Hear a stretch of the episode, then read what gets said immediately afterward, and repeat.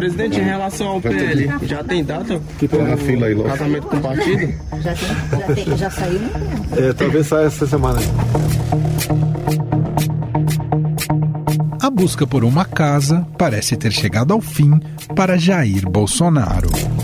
Após dois anos em que deixou o PSL e ficou sem partido, o presidente optou por se filiar ao PL, legenda de um conhecido político, Valdemar Costa Neto. Presidente nacional e dono do PL, o ex-deputado confirmou ter conversado com Bolsonaro, que avisou já ter comunicado sua decisão ao ministro da Casa Civil, Ciro Nogueira. Hoje ele me informou que falou com o Ciro e que tá, falou com os outros partidos, quer dizer, ele tem que se entender com todos, nós temos que nos entender, para que todos sejam atendidos. Mas ele falou comigo que falou com o Ciro hoje, e o Ciro entendeu, e vamos então tocar para frente o assunto, vamos ver quando que vamos fazer essa filiação. A filiação ao Partido Liberal vai ocorrer ainda neste mês e representa sua oitava mudança de sigla desde que ingressou na política em 1988. Bolsonaro preferiu o PL ao Progressistas de Ciro Nogueira por avaliar que terá ali mais autonomia para influenciar nas decisões da executiva e nos diretórios regionais do que teria em outra legenda. Se não houver imprevistos, a ideia é fazer a cerimônia de filiação de Bolsonaro no dia 22, justamente por ser este o número do PL na urna. Na negociação para entrar na legenda, Bolsonaro tem se preocupado em amarrar um acerto político pelo qual os partidos mais próximos de seu governo, como progressistas e os republicanos, também integrem a aliança para a campanha da reeleição. Apesar dessa negociação, Bolsonaro criticou o próprio Valdemar Costa Neto durante a sua campanha em 2018 e a política de troca de cargos, o chamado Toma lá, dá cá. O outro nome que você falou aí, Valdemar da Costa Neto, já foi condenado mensalão, está citado, citado não, tá bastante avançado é, as citações dele no tocante a Lava Jato. Eu converso com, com Magno Malta. Qual partido não tem gente com problema? Não haverá da minha parte, qualquer negociação com um presidente de partido, seja quem for, visando cargos no futuro. Isso não existe. Não existe o toma lá da cá, não existe isso aí. Está fora de cogitação. A expectativa é que cerca de 15 deputados federais bolsonaristas acompanhem o presidente. Mas é importante também conhecer quem é Valdemar Costa Neto, que terá pela frente o desafio de conseguir reeleger Jair Bolsonaro. O político foi eleito deputado federal por seis mandatos, sendo que em dois deles acabou renunciando ao cargo.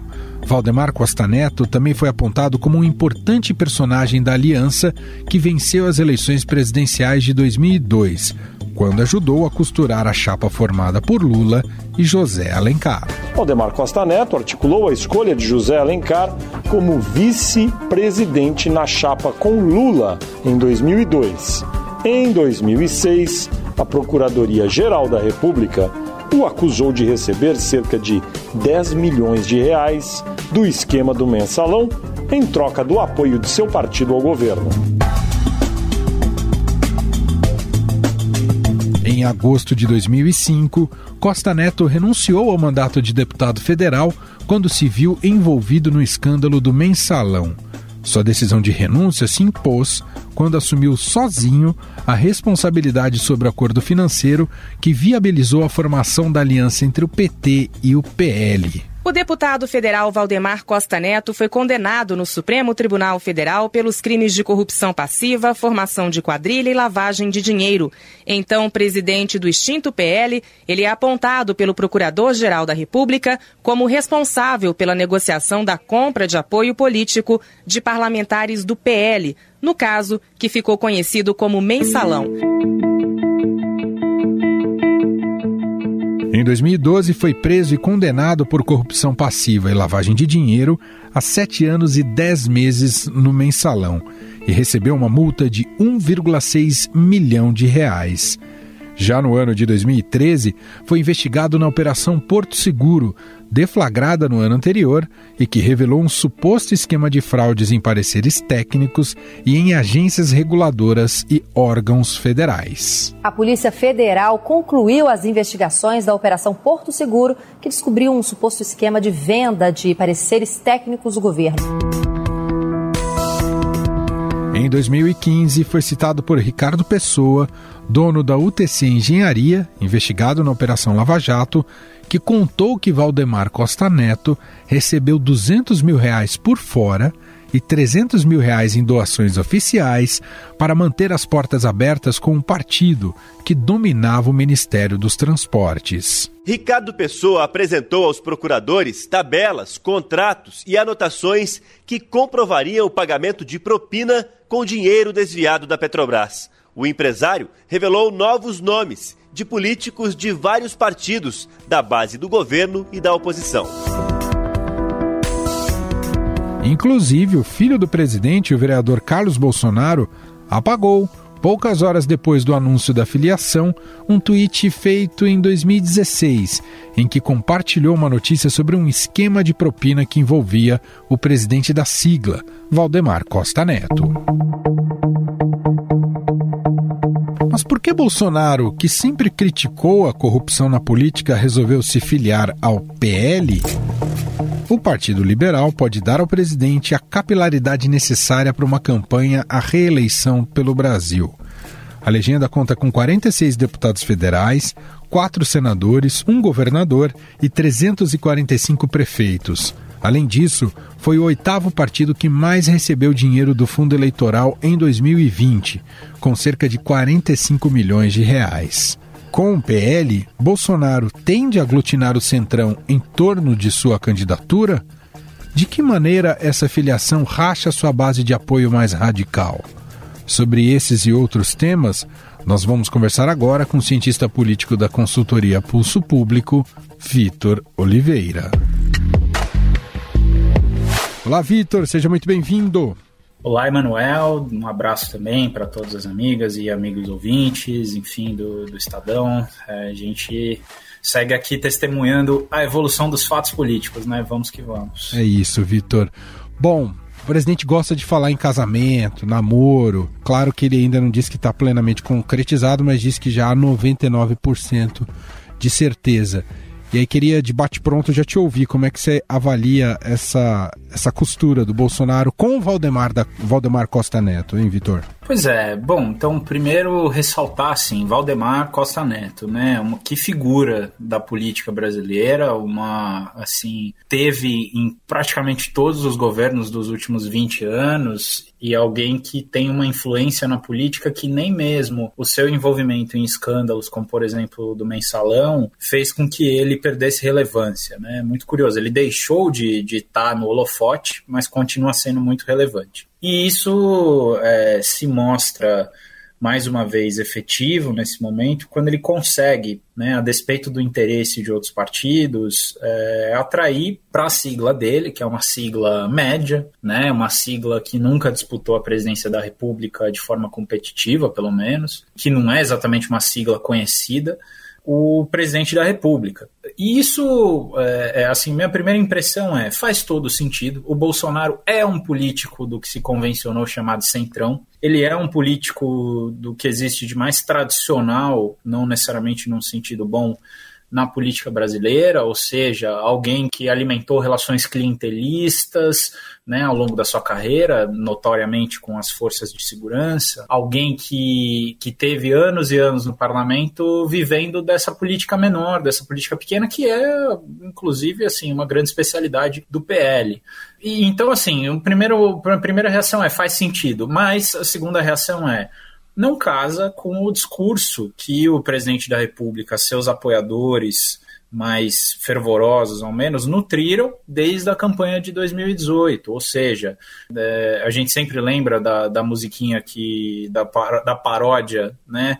feita pelo general Heleno, né, a época, na época da campanha, uh, mas a gente, na verdade, é, não sai da nossa cabeça que a régua que os Bolsonaro, né, não só o presidente, mas sua família, a régua que eles usaram para medir o que era lícito e legítimo na política durante a campanha de 2018, quando a gente aplica para o próprio governo, ela mostra que esse governo está cheio de problemas. E não sou eu que estou dizendo isso, são eles que estão dizendo isso com base no discurso. Então a gente tem uma, duas, duas questões assim que são paradoxais. Uma é tem uma conexão orgânica do Bolsonaro. O Bolsonaro durante anos esteve no PP, uh, durante anos militou por essa área mais tradicional da política brasileira, com as mesmas práticas, e a partir de um determinado momento, a, narrativa que o levou à presidência da República era uma narrativa contrária a essas figuras. Então você tem uma questão paradoxal de alguém que está organicamente ligado e agora formalmente ligado, né, ou pelo menos assim esperamos, a um partido do chamado Centrão, com que nutre relações clientelistas, fisiológicas, né, que vive do patrimonialismo com relação ao, ao Estado, enfim, é, mas ao mesmo tempo alguém que criou uma narrativa que, que contradiz. Então, acho que, no fim das contas, né,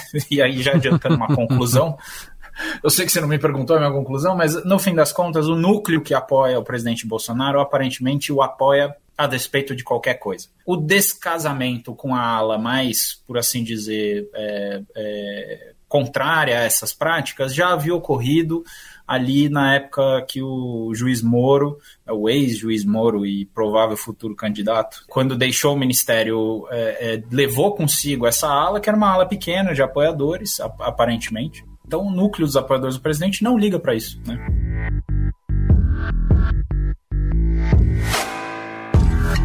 Nesse movimento, eu não sei se tem relação necessariamente com esse casamento, mas nesse movimento o presidente também perde de vez alguém que tenha se acoplado ao presidente na eleição de 2018 por alguma convicção mais ideológica, uma identificação mais com a direita. Esse povo já não está mais com o presidente, Vitor? Olha, nas pesquisas, assim, com relação à aprovação e aquele negócio assim de, ah, nossa, quem é meu preferido? Essas pessoas já não têm o Bolsonaro no topo da lista a grande questão que a gente não sabe é no frigir dos ovos ali da eleição, né, na hora do vamos ver, a gente vai ter uma escolha do eleitor que não é uma escolha complexa e não é o melhor possível, mas vai ser dentro das opções competitivas, ou então ainda pior, dentro das duas únicas opções no segundo turno, quem ele prefere ou quem ele menos não gosta. Né? Então, quando chegar nesse caso, eu não sei se essas pessoas que, em tese, abandonaram o Bolsonaro não voltam para isso. E eu acho que, de uma certa forma, é, o presidente aposta nessa estratégia, inclusive, no seu entorno, dizendo que,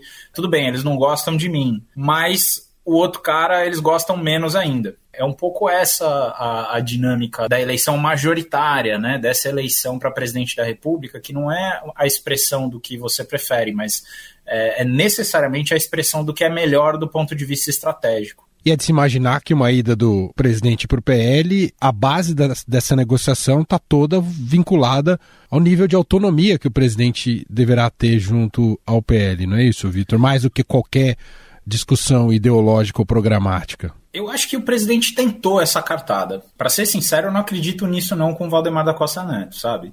Ele está entrando num partido que tem dono e que é um dono que sabe o que faz. Porque antigamente, o partido antigo dele, o PSL, também tinha dono, que era o Luciano Bivar, né? E seus asseclas.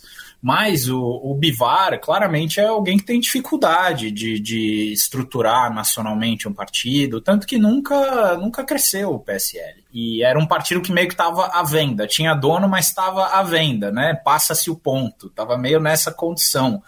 O caso do PL não. O PL é um partido que tem mais ou menos a mesma relevância na política brasileira há décadas. Então, assim, é um partido que tem o tamanho que tem, meio que não ia sair de onde estava. Ele está tentando crescer agora. Óbvio que vai dar espaço para o presidente Bolsonaro, mas de longe vai ser uma coisa porteira fechada. Tipo, vem aqui o partido é teu. Eu acho que demorou tanto, inclusive, para o presidente tomar essa decisão, exatamente porque ele não conseguiu achar um lugar, tentou isso no Patriota, né, tentou isso com outros partidos, mas não conseguiu achar um lugar em que isso fizesse sentido. E o partido que estava, de uma certa forma, entregando tudo para ele ir, que é o partido do Roberto Jefferson, que está preso, que é o PTB, né, e que sua filha, inclusive, disse que não vão tirar ela do partido, porque o partido é da família dela e tal, né? É, a, a ex quase ministra, ex-deputada Cristiane Brasil, ela é, demonstra que era um partido, um partido sem condição, é, acho que inclusive emocional, de estruturar uma campanha à presidência. Né? Um partido que sem condições, alguns diriam, no caso do, do presidente do partido que está preso, sem condição moral e psicológica para ser um partido, enfim, com essas condições. Mas o, o fato é, o jogo é outro, né? O jogo com, com esse tipo de partido, com fosse com o progressistas, né, com o PP, ou com o PL, é, é de político que entende o que está fazendo, de político que não dá ponto sem nó. Né? Então, óbvio que demorou, óbvio que vai ter espaço para o presidente, mas não vai ser porteira fechada assim, não. Duvido muito, ficaria muito surpreso se fosse isso. Ainda mais porque, ah. e aí assim eu encerro, porque o Bolsonaro não está levando com ele o dinheiro do fundo partidário que ele ajudou a construir Verdade. o PSL. Se ele estivesse, ele teria, nessa negociação, ele teria mais, mais condição de ditar as regras, e acho que não é o caso. E é natural que essa chegada do Bolsonaro ao PL pensando em palanques regionais, gere tanto movimentos de aglutinação e de dispersão, a depender da proximidade que tem com, com o presidente, Vitor? Antes mesmo dos palanques, né? No próprio, eh, no próprio Planalto, lá no Palácio do Planalto, ele vai ter que vai ter um trabalho ali, porque obviamente você tinha outros interessados que o apoiam, que queriam eh, ver o presidente filiado ao partido, ou de uma certa forma, alguns devem estar respirando aliviado, mas outros devem estar frustrados. Eu acho que esses partidos, inclusive, o, PL, o PP, eles estão fazendo o seguinte: eles estão eles jogando com o fato ou com a expectativa de que a população não vai ligar. Se, se houver um naufrágio da candidatura bolsonarista, que a população não vai lembrar disso, né? vai esquecer né, de uma certa forma e não vai puni-los por conta disso, politicamente. Né? E então, de uma certa forma, ele só tem a ganhar desde que o Bolsonaro venha de uma maneira controlada, né? sem interferir nas estratégias de campanha estaduais e tal. Então, assim, eu acho que vai ter uma desagregação já no Palácio do Planalto. Alguns, ele vai, ele trouxe o PP para comandar a cozinha do governo, mas se filiou ao PL. Né? Isso daí é uma coisa que tem que, não vou dizer que é impossível resolver, é, acho que pelo contrário, é, é, é relativamente. Em situações normais seria fácil sentar com o Ciro Nogueira e com o Valdemar Costa Neto e chegar no entendimento. Inclusive é nisso que eles são bons.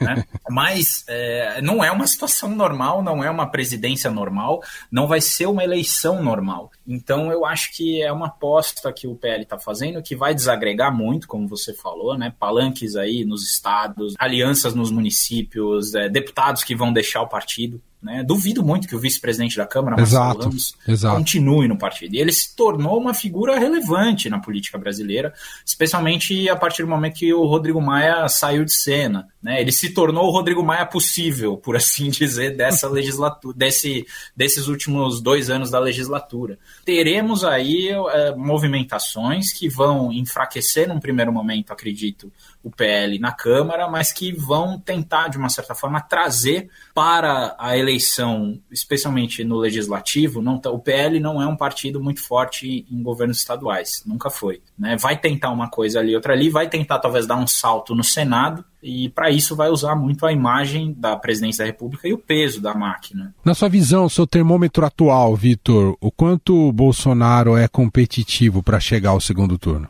Olha, é difícil pensar em, em, outros candidatos mais competitivos que ele nesse momento, porque ele está na presidência da República. A gente não teve ainda um presidente da República que disputou a reeleição e não foi reeleito. Né? Fernando Henrique foi reeleito, Lula foi reeleito. Dilma Rousseff foi reeleita, embora mesmo com já com durante a eleição com gente falando que ela ia sofrer o impeachment, é, ela conseguiu se reeleger. Então assim, e isso não é à toa. Quando a gente olha outros países, a eleição, o tipo de eleição nosso, né, para a presidência, uh, não é só aqui no Brasil que ele existe, que é a eleição, tá aí vou falar usar aqui o, o politiquês, que é eleição majoritária uninominal, que é esse sistema que muita gente chama também de distrital puro, que é quando você tem um distrito no caso, o Brasil inteiro é um distrito, e elege apenas um, né, e de forma majoritária, ou seja, quem tiver mais voto ganha. Nesse tipo de sistema eleitoral, a gente sabe que o incumbente, ou seja, aquela pessoa que ocupa atualmente o poder, aquela posição que vai ser disputada novamente, tem uma vantagem muito grande. Não significa que ganha sempre. Mas, como a gente viu, por exemplo, nos Estados Unidos agora, o Trump perdeu a eleição. Mas é raro isso acontecer.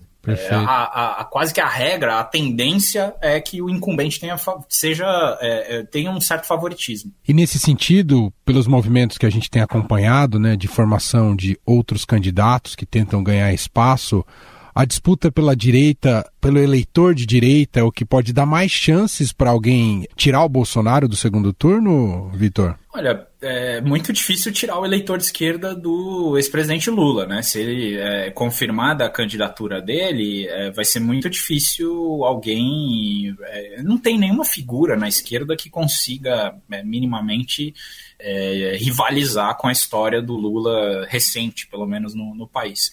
Né? Nem o Brizola conseguiu, de uma certa forma. Né? Então, é, é, assim, a gente olha para a direita e diz, bom, se tem voto para tirar, é do tal do eleitor da terceira via, que a gente sabe que tem um monte de candidato, mas a gente não sabe se tem eleitor, essa tal da terceira via. Mas a gente sabe, por exemplo, que no Brasil, historicamente, eu tenho sempre um candidato ali, exceção feita a eleição de 2002, né, que foi uma coisa mais disputada, o terceiro e o quarto lugar tiveram bastante voto, né, na época o Garotinho, Ciro Gomes, né, tiveram bastante voto, mas geralmente você tem os dois primeiros concentrando 70%, 75% dos votos, e você tem uma terceira via ali que às vezes cresce um pouquinho e tal, então, mas meio que tem uns 15% dos votos que são dessa tal, dessa terceira via. Nenhum nem outro. Mas não, você não chega no segundo turno com isso. Então, onde que tem voto para tirar? Provavelmente é desses eleitores que estão. São eleitores de direita, que odeiam o PT ou são muito antipetistas ou as políticas que o PT fez, enfim, que não vão votar no Lula de jeito nenhum, mas que também não gostam do Bolsonaro, né? E, mas que talvez fiquem reféns dessa disputa binária. Então, onde tem voto para crescer, me parece que é muito mais aí nesse lugar do que na esquerda, nesse momento pelo menos, né? Porque eleição, eu não vou dizer que eleição, né, Manuel, a gente que gosta de futebol é, é uma caixinha de surpresas, mas, mas o acaso o jogo só conta. acaba quando o juiz apita, isso com certeza, e o juiz é o Tribunal Superior Eleitoral. Muito bom.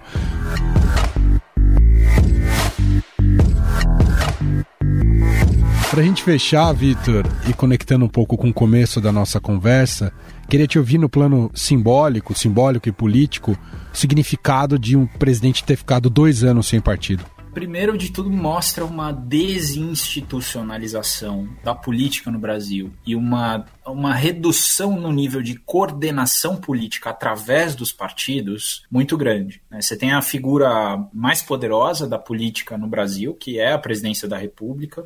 O ocupante da presidência fica tanto tempo prescindindo de um partido político, o que significa que ele prescinde também, ou pelo menos ele não escolhe ter uma base partidária para organizar o seu governo. Então, esse é um partido que. É, esse é um partido, isso é uma presidência que se apoia num arranjo esquisito de grupos de interesse que não necessariamente são muito harmônicos, né? A gente fala muito de ah, quando o PT teve na presidência, tinha a direita e a esquerda governando junto, não era, né, não tinha uma é, uma coesão, uma coerência ideológica, mas é, é, também é muito esquisito o arranjo bolsonarista em que você tem militares, em que você tem pessoas que vêm da, da iniciativa privada, mas você também tem lá gente das partes mais obscuras né, da sociedade, das redes sociais, enfim, um certo é, esgoto político e que acabam ganhando protagonismo nesse governo. Então é um arranjo esquisito de grupos de interesse. É, você tem gente do agro, mas não é o agro que controla o governo, você tem, enfim, e como isso se traduziu com a política, ou se encaixou com a política institucional. Então não foi um encaixe bonito, foi um encaixe que precisou, né, que dependeu de uma inovação institucional. Chamar de inovação institucional parece que foi bonito, mas que na verdade é uma perversão, uma deturpação do que é o orçamento público, que é isso que está sendo julgado pelo Supremo agora e que o Estadão, brilhantemente, num, num trabalho de reportagem investigativa, trouxe à tona que foram as a, que é o orçamento secreto, que são as tais das emendas de relator. Sim. É um governo que depende disso para que o, o arranjo político se encaixe minimamente com a política institucional. Só mais uma última dúvida sobre o timing do anúncio aí do casamento com, com o PL. Está muito próximo da filiação do Moro ao Podemos. Dá para fazer alguma associação? O, o Bolsonaro tem medo do potencial do Moro Ou, ou é, estou especulando demais aqui, Vitor? Não, eu, eu tenho certeza que ele tem. O, o Bolsonaro só tem uma coisa que o Bolsonaro odeia mais do que quando falam do Lula, é quando falam de algum adversário do lado da direita. Então você lembra dos chiliques dele com o governador de São Paulo, João Dória, né, na época que, que o governador de São Paulo ganhou protagonismo por conta da vacina. É, a gente lembra é, do que aconteceu quando o ex-juiz Moro saiu da, do cargo que ele ocupava no governo, né, é, no ministério ele odeia a perspectiva de ter um rival nesse polo antipetista, por assim dizer, da política brasileira. Então, é, me parece que sim, eu acho que talvez ele vá usar né, a sua filiação para tentar abafar de uma certa forma o que o Moro vai fazer, mas tudo que esse governo faz é meio é meio esquisito, é meio ópera bufa, né? Quando, por exemplo, o João Dória foi fazer lá a vacinação e já estava tudo pronto, enfim, quando a Anvisa liberou a Coronavac emergencialmente, enfim, ele foi lá, vacinou a, a enfermeira em São Paulo, tinha um evento preparado com a imprensa, não sei o quê. Aí eles foram, fizeram uma coletiva de imprensa meio que às pressas e quiseram organizar um negócio da vinda das vacinas da Índia. É tudo meio acostumbrado. Eu não duvido que seja um pouco assim, é, mas eu tenho certeza que ele está enxergando com muito receio essa perspectiva do Moro Moro, né? Mas, mas é isso, assim, é, a gente não sabe exatamente o quanto que o Moro vai ser preferível para essa base mais extremista do Bolsonaro. Eu acho que tem chance sim dele atrair se ele se mostrar competitivo, que aí é o mesmo efeito que o Bolsonaro teve. A partir do momento que o Bolsonaro se mostrou competitivo, os eleitores abandonaram completamente, por exemplo, os tucanos em São Paulo que não eram tucanos, na verdade, eram eleitores mais à direita do que estava o Geraldo Alckmin em 2018, abandonaram a candidatura Geraldo Alckmin completamente para se refugiar no, no candidato preferido deles, que era o Bolsonaro. E algo semelhante pode acontecer. Muito bem, cientista político e diretor da consultoria Pulso Público, Vitor Oliveira, gentilmente aqui batendo esse papo com a gente, avaliando o possível casamento entre Bolsonaro e o PL, a filiação do Bolsonaro ao PL. Obrigado, viu, Vitor? Um abraço. Querido Emanuel, um grande abraço a você, todos os nossos ouvintes e até uma próxima. Estadão Notícias.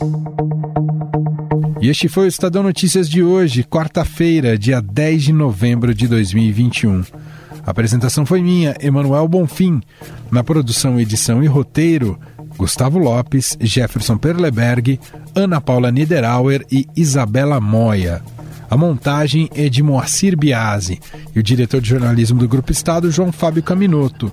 Escreva para gente no e-mail podcast@estadão.com. Um abraço para você e até mais.